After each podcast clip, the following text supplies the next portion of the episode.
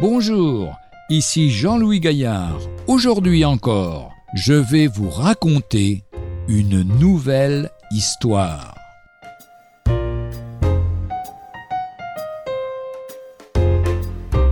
Il prêchait si bien. Prêcher implique être pur dans ses attitudes de vie. Pas de péché secret sur ce plan. Dieu les amènera tôt ou tard à la lumière. Un fidèle serviteur de Dieu nous racontait la mésaventure de la brigade missionnaire de la Drôme durant le réveil des années 1920-1930.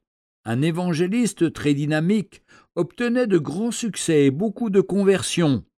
Notre ami, qui connaissait le passé peu recommandable de cet homme, avertit les responsables et leur demanda s'ils s'étaient renseignés auprès de ce frère sur la mise en ordre de son passé.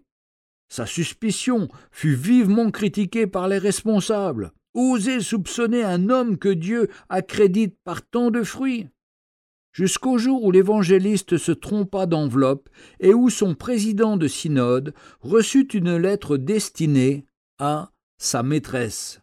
C'est que c'est ce qui fait la différence entre un artiste ou même un médecin.